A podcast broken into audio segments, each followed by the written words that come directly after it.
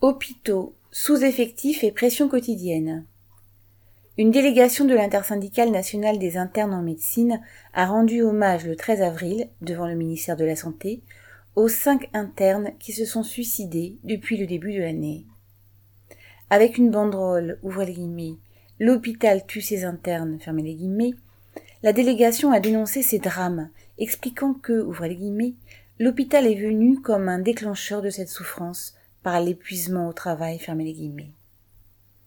Dans les hôpitaux, tout le personnel hospitalier subit des tensions. L'afflux de patients victimes de l'épidémie ne faiblit pas. Repousser les interventions chirurgicales, étiquetées non urgentes, pour libérer des lits pour les soins intensifs, ne fait que déplacer les problèmes, sans les régler. Le nombre de lits hospitaliers a été diminué par tous les gouvernements depuis vingt ans.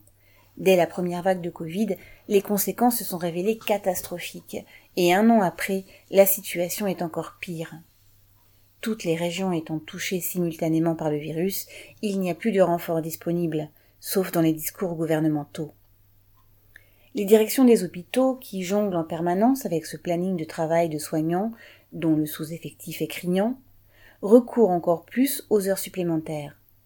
Il était déjà épuisant de travailler dans de telles conditions avant l'épidémie, et cela avait provoqué un mouvement national, démarré dans les services d'urgence en 2019. Mais il devient intenable d'enchaîner pendant des mois des horaires rallongés.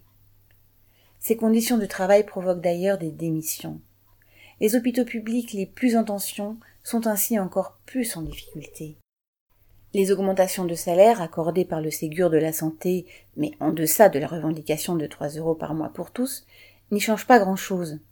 C'est plus un rattrapage d'années de blocage de salaire qu'une incitation, très insuffisante au regard des difficultés quotidiennes, à rester travailler à l'hôpital.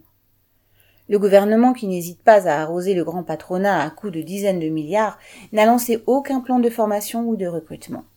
Au contraire, il reste sur une logique de limitation des budgets hospitaliers en comptant chaque place en faculté de médecine ou en formation d'infirmier pour empêcher trop d'étudiants de venir un jour soulager ceux qui s'épuisent actuellement dans les hôpitaux.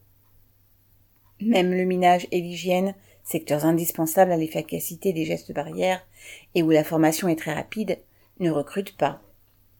Les envolées des officiels sur les héros entre guillemets ne parviennent plus à cacher la misère dans laquelle ils ont mis les hôpitaux publics.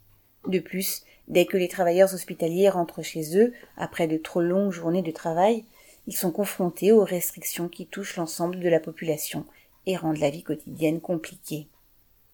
Si certains craquent, allant parfois jusqu'aux tentatives de suicide ou même pire, un grand nombre de travailleurs discutent entre eux de cette situation intenable et en rendent responsable le gouvernement. Ici et là, lorsque la hiérarchie des cadres ajoute sa touche de mépris aux pressions quotidiennes, elle peut se heurter à des réactions parfois individuelles sous forme de coups de gueule, et parfois plus collectives, sous forme de pétitions par exemple. Une chose est sûre, les hospitaliers en ont marre de subir. Lucien Détroit.